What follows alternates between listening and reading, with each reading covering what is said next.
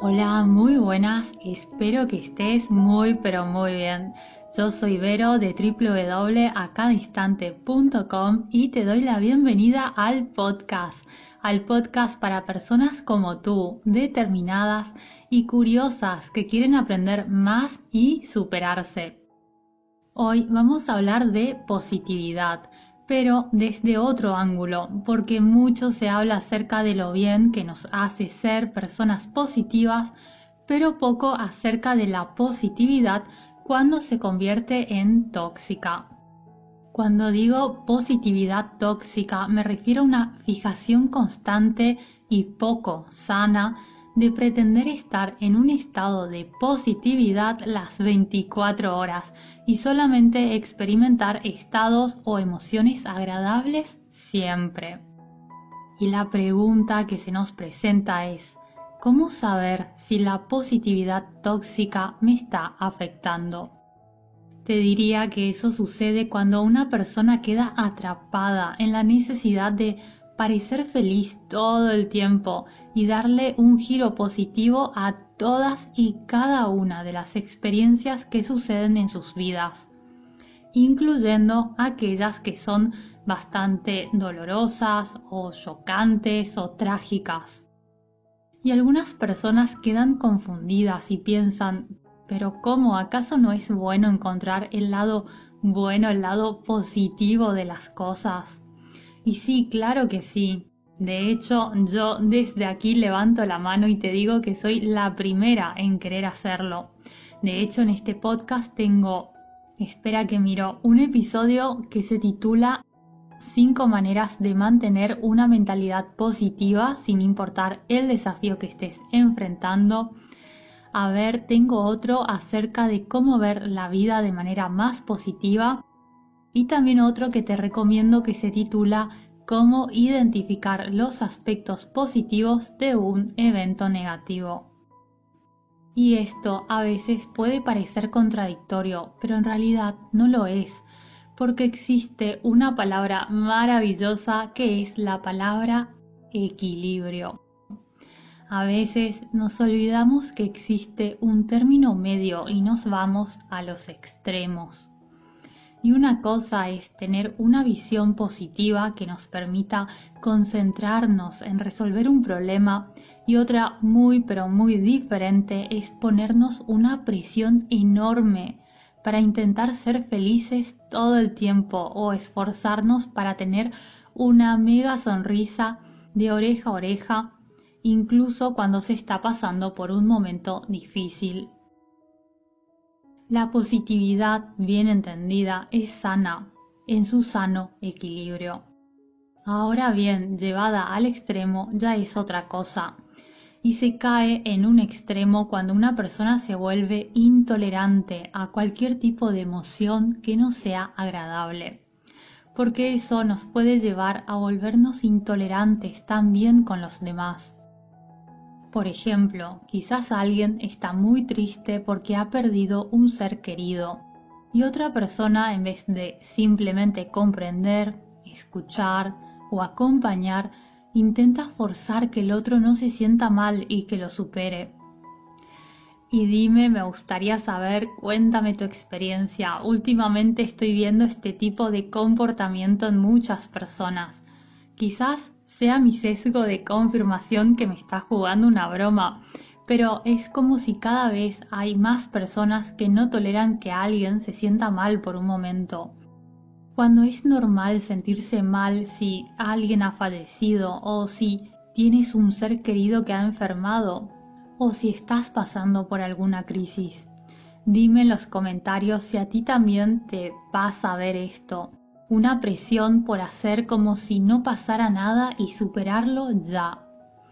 Cuando digo positividad tóxica me refiero a aquella que cancela la expresión emocional auténtica, aquella que degrada el dolor y presiona a las personas para que oculten su verdadera experiencia o su verdadero sentimiento.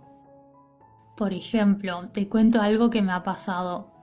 Tiempo atrás llevé a mi gato a la veterinaria y ese día lo atendió otra veterinaria que era una especialista en cardiología felina. precisamente para hacerle un control del corazón porque mi gato tenía, venía ya arrastrando un problema en el corazón.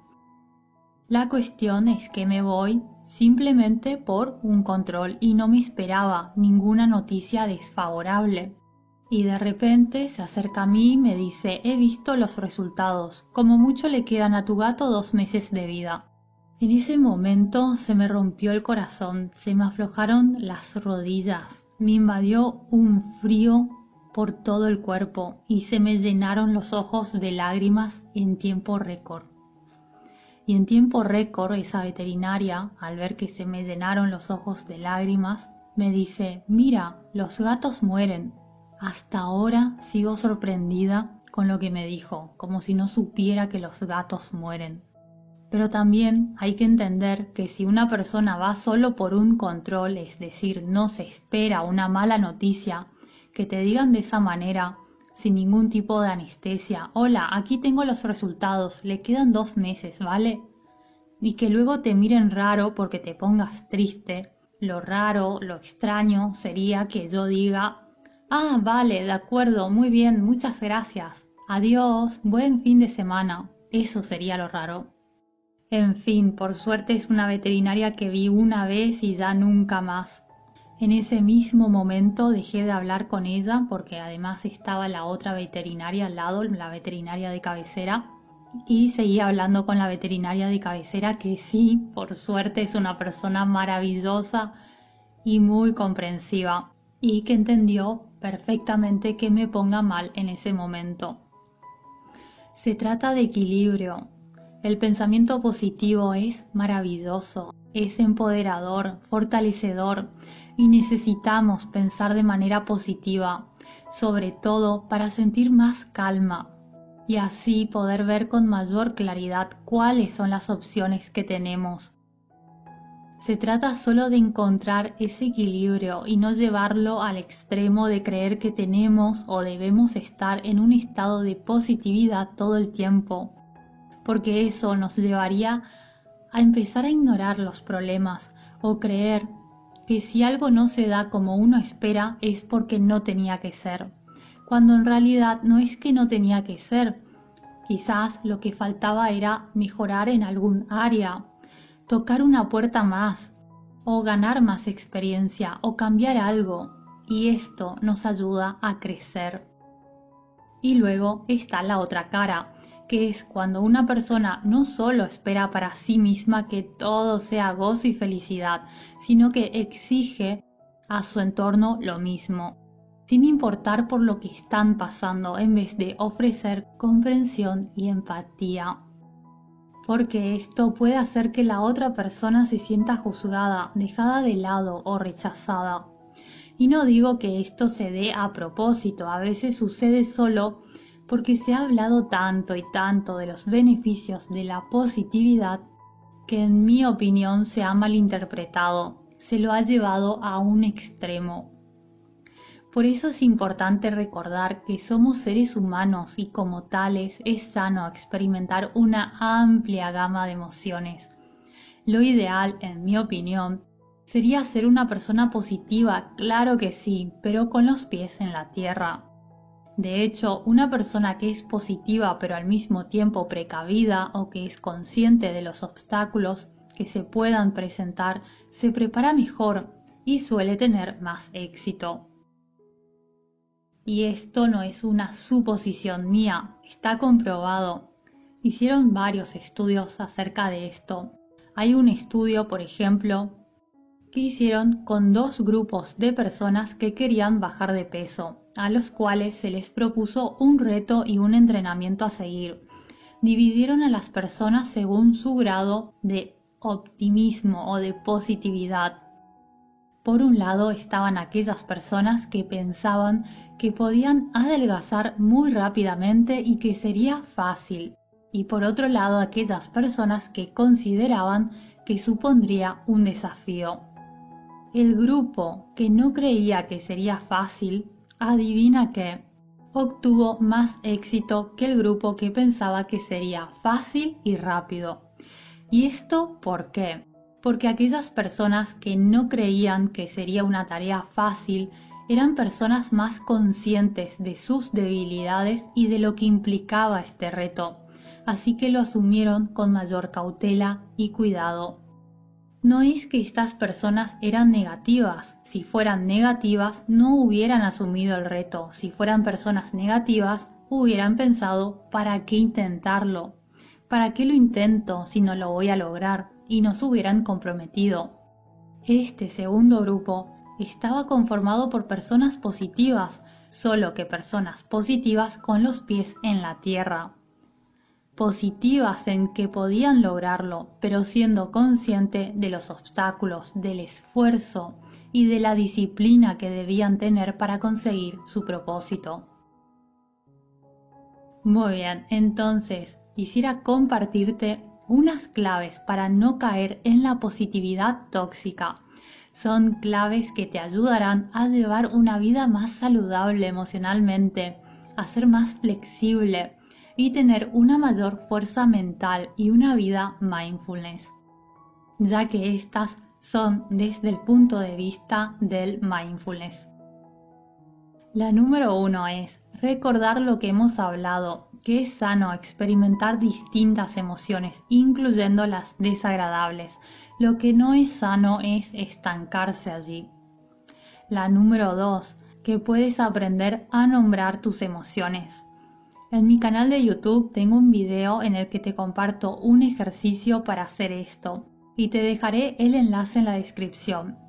Ahora bien, en pocas palabras, se trata de nombrar mentalmente tus emociones cuando las sientes, porque eso genera espacio para que puedas reconocer qué está sucediendo en tu interior y así en vez de reaccionar puedas comprender qué está sucediendo dentro de ti, por qué está sucediendo eso y qué quieres hacer con ello, cómo quieres responder.